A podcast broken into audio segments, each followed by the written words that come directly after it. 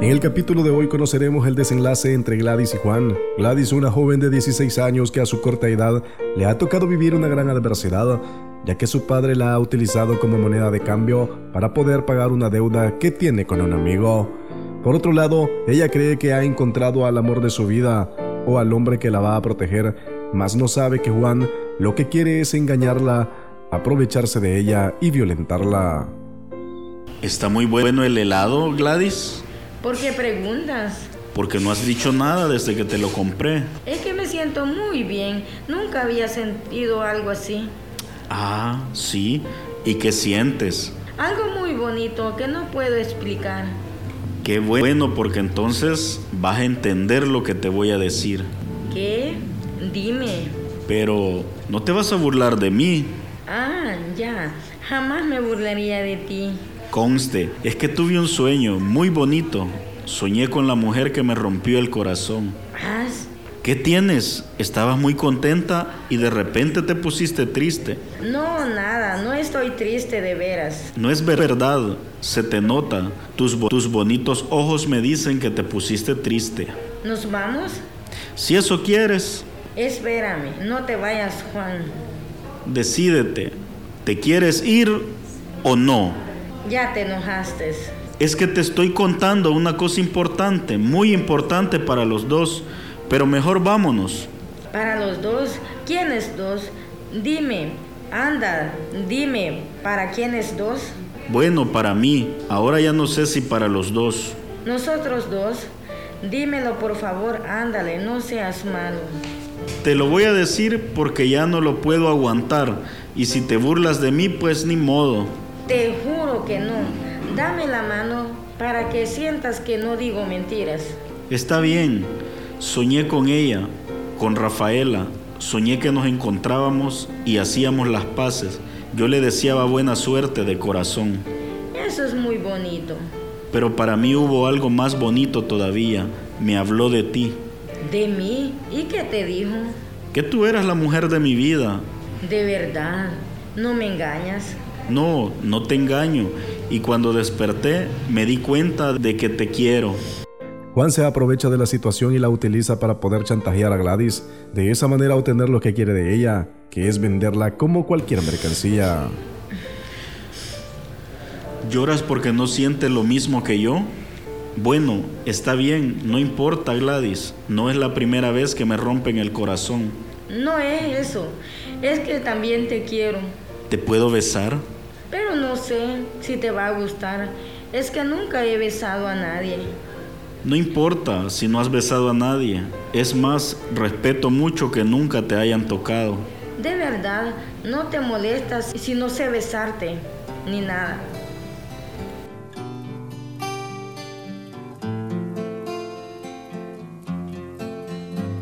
Shh, vamos a darnos nuestro primer beso, mi amor. Hola Carla, ¿cómo estás? Hola Juan, te llamo solo para decirte que el cliente no deja de preguntar si ya tenemos lo que le ofrecimos. No te preocupes, que ya la tengo y hoy nos vamos a la ciudad y te la llevo. Y a ella también le dijiste que se casarían cuando estén acá en la ciudad. Pues no hay de otra, solo así caen. Pero acordate que tiene que estar virgen. Claro, por eso no te preocupes, Gladys es virgen. Y si no, pedile a Dios que te haga el milagro. El cliente la quiere virgen. Y tú, acordate que querés el pago que dijimos. ¿Y la otra que te llevé, cómo está? Triste en el día porque no sabe de ti. Alegre en la noche cuando le damos las gotitas que tú ya sabes. ¿Y con los clientes? Como desesperada porque la quieran. Así que hace todo lo que los clientes le piden. Y en la mañana se la pasa llora que llora. Gladys, entusiasmada porque va a la ciudad con la esperanza de tener una vida mejor, parte junto a Juan, su prometido, sin saber lo que realmente le espera al llegar a... Nunca me había subido a una camioneta así. Sí, y es nuestra camioneta, mi amor. Cuando me dices mi amor, me siento como, como suavecita, como que si anduviera en las nubes. Por eso te quiero, eres muy inocente. ¿Y sabes qué? te prepararé una fiesta de bienvenida a la ciudad. De verdad. Sí, van a estar todos mis amigos. Es una fiesta muy elegante. Pero no tengo ropa elegante. Ahí te van a dar ropa. Te vas a ver muy hermosa, mi amor. Serás la reina de las fiestas. Eres muy bueno conmigo. Nunca nadie me había tratado como lo haces tú.